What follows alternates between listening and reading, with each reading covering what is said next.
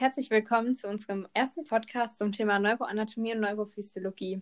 Heute wollen wir euch erstmal so die Grundlagen ein bisschen näher bringen.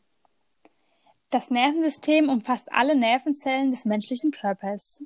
Mit ihm kommuniziert er mit der Umwelt und steuert gleichzeitig vielfältige Mechanismen im Inneren. Das Nervensystem nimmt Sinnesreize auf, verarbeitet sie und löst Reaktionen wie Muskelbewegungen oder Schmerzempfindungen aus.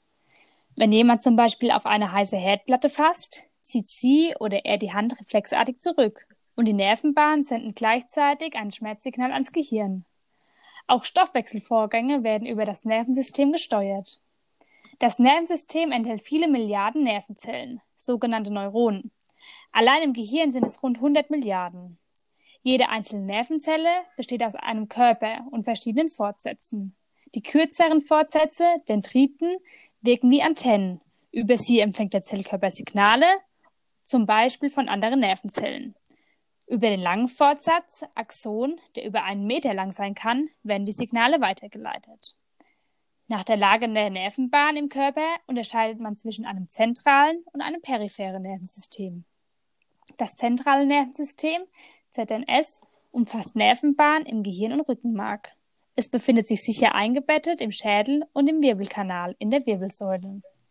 Zum peripheren Nervensystem, PNS, gehören alle anderen Nervenbahnen des Körpers. Unabhängig von der Lage spricht man von einem willkürlichen und einem unwillkürlichen Nervensystem. Das willkürliche Nervensystem, somatisches Nervensystem, steuert alle Vorgänge, die einem bewusst sind und die man willentlich beeinflussen kann. Dies sind zum Beispiel gezielte Bewegungen von Armen, Beinen und anderen Körperteilen. Das vegetative Nervensystem, autonomes Nervensystem genannt, regelt die Abläufe im Körper, die man nicht mit dem Willen steuern kann. Es ist ständig aktiv und reguliert beispielsweise Atmung, Herzschlag und Stoffwechsel. Hierzu empfängt es Signale aus dem Gehirn und es sendet an den Körper. In der Gegenrichtung überträgt das vegetative Nervensystem Meldungen des Körpers zum Gehirn, zum Beispiel wie voll die Blase ist oder wie schnell das Herz schlägt. Das vegetative Nervensystem kann sehr rasch die Funktion des Körpers an andere Bedingungen anpassen. In einem Men ist einem Menschen beispielsweise warm, erhöht das System die Durchblutung der Haut und die Schweißbildung, um den Körper abzukühlen. Sowohl das zentrale als auch das periphere Nervensystem enthalten willkürliche und unwillkürliche Anteile. Im zentralen Nervensystem sind die beiden Anteile allerdings stark miteinander verflochten, während sie in übrigen Bereichen des Körpers meist getrennt sind. Das vegetative, unwillkürliche Nervensystem teilt sich in drei Bereiche. Einmal das sympathische Nervensystem, das parasympathische Nervensystem und das eingeweihte Nervensystem, enterisches Nervensystem genannt. Das sympathische und parasympathische Nervensystem, Sympathikus und Parasympathikus genannt, werden im Körper meist als Gegenspiele. Der Sympathikus bereitet den Organ Organismus auf körperliche und geistige Leistungen vor. Er sorgt dafür, dass das Herz schneller, schneller und kräftiger schlägt erweitert die Atemwege, damit man besser atmen kann und hemmt die Darmtätigkeit. Der Parasympathikus kümmert sich um die Körperfunktion in, der Ru in Ruhe. Er aktiviert die Verdauung, kurbelt verschiedene Stoffwechselvorgänge an und sorgt für Entspannung.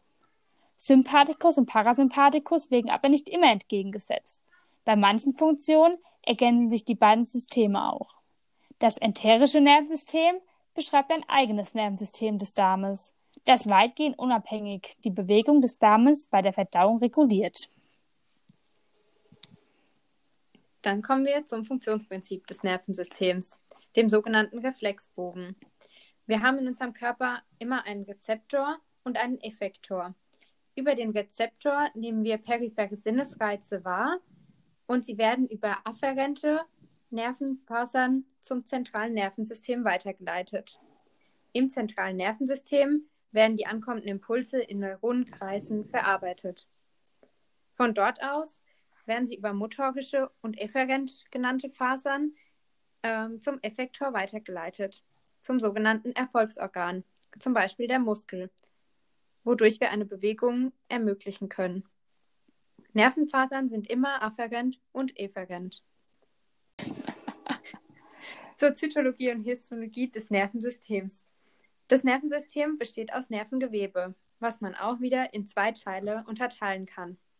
einmal in die Nervenzellen, die sogenannten Neuronen, und in die Stützzellen, die sogenannten Gliazellen.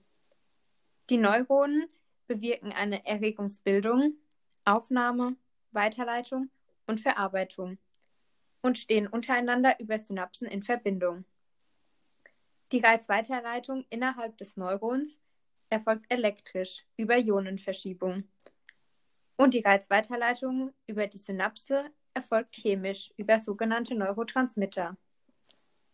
Wie die Clara vorhin schon mal kurz erklärt hat, ähm, kommen wir jetzt nochmal zum Aufbau des Neurons. Noch ein bisschen genauer, detaillierter.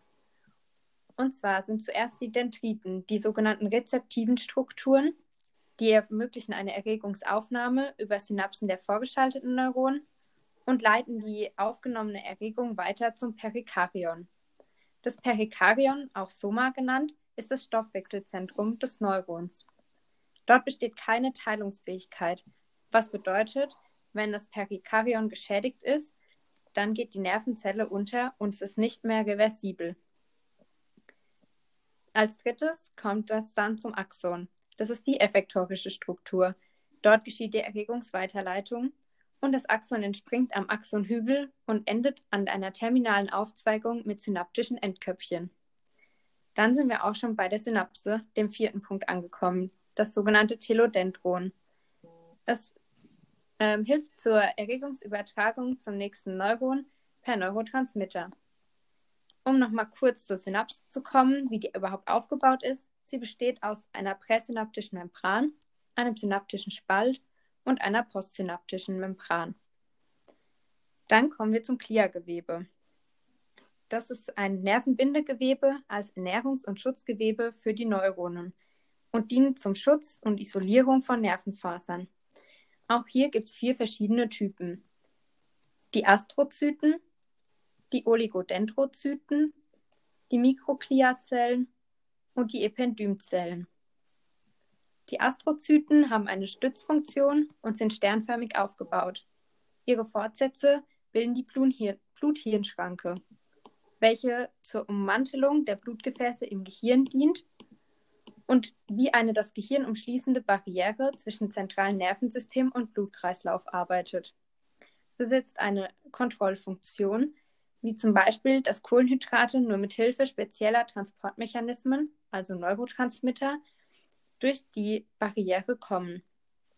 Ähm, zum Beispiel Glucose ist ein wichtiger Kohlenhydrat, der diese Barriere überschreiten muss und wird somit mit einem speziellen Neurotransmitter transportiert. Um sich die ganze Blut-Hirn-Schranke nochmal genauer anzuhören, gibt es auf YouTube ein super Video von Pharmalogisch zum Thema Blut-Hirn-Schranke. Die Oligodendrozyten bilden Myelinscheiden im zentralen Nervensystem. Das heißt, es gibt eine saltatorische Impulsleitung, was bedeutet, dass es eine schnelle Reizweiterleitung durch Springen von Schnürring zu Schnürring darstellt.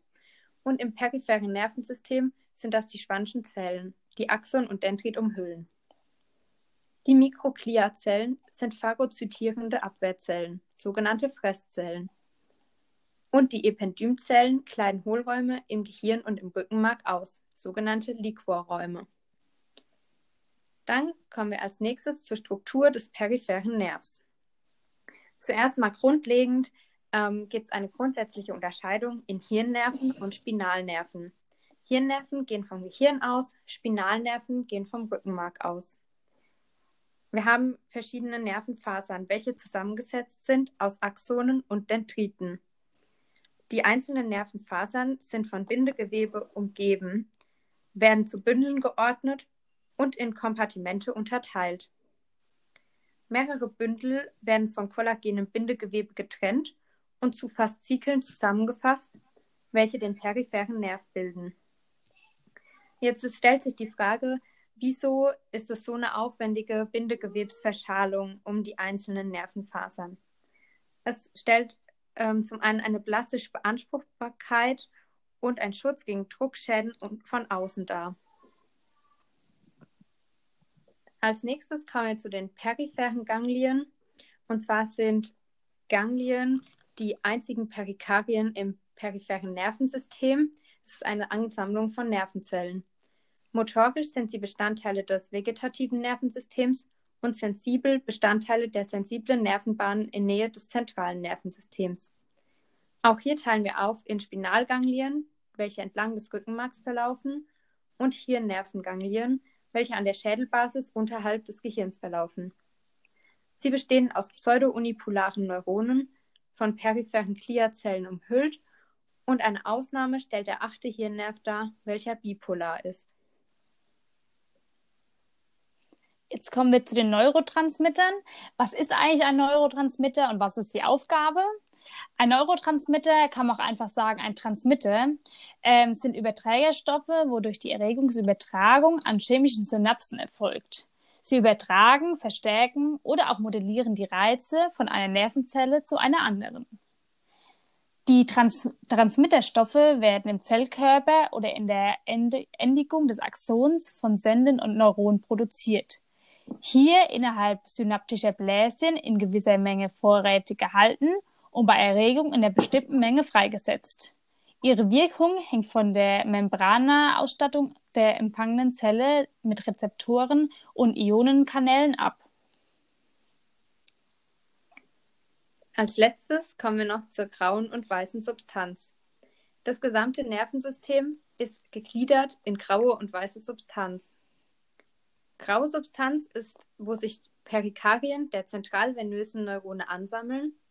Und weiße Substanz ist eine aus Perikarien umgebende Filz aus Nervenfasern und Gliazellen. Die graue Substanz wird von der weißen Substanz umgeben und bildet sogenannte Nervenkerne, auch Nuklei genannt. Nuklei ist ein abgrenzbarer Teil des Nervensystems aus einer Ansammlung von Perikarien. Als letztes gibt es noch die Rinde, den sogenannten Cortex, welche die weiße Substanz vollständig von außen umhüllt. Im folgenden Podcast werde ich euch den Begriff Ruhepotenzial etwas näher bringen. Das Ruhepotenzial beschreibt den Zustand des negativen Potenzials einer unerregten Nervenzelle. Dieses negative Potential lässt sich auf ein Ladungsungleichgewicht der Ionen zwischen Extrazellulärraum und Zytoplasma zurückführen.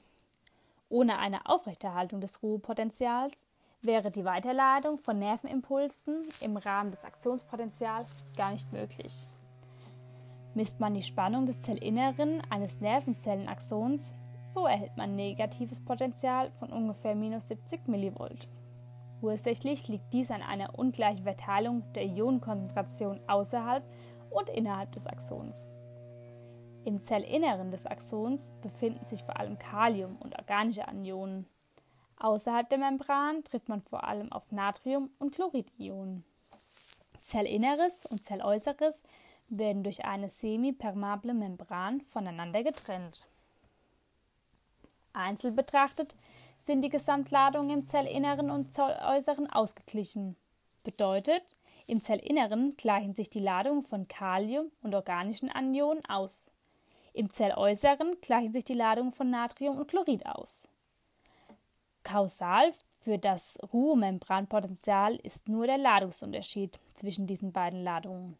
Intrazellulär gegen extrazellulär was wiederum liegt, wie oben eben schon erwähnt, an der ungleichen Verteilung der positiv und negativ geladenen Ionen zwischen Zellinnerem und Zelläußerem.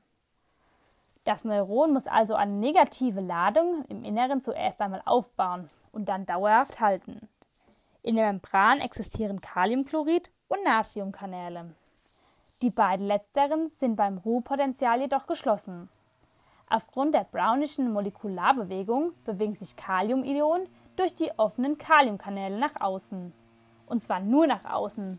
Ein umgekehrtes Eintreten wird durch die Ionenkanäle verhindert, wodurch das Ladungspotenzial im Axon negativer wird. Dementsprechend wird es im Außenbereich positiver. Von außen strömen aber dennoch Natriumionen durch sogenannte Leckströme in die Zelle und würden früher oder später für einen Ausgleich der Ladung von Extrazellularraum und Zytoplasma sorgen, wodurch das Ruhepotential zerstört wäre. Ursache dafür ist die Diffusion von Teilchen. Moleküle und Ladungsträger streben immer nach einem Ausgleich der Konzentration.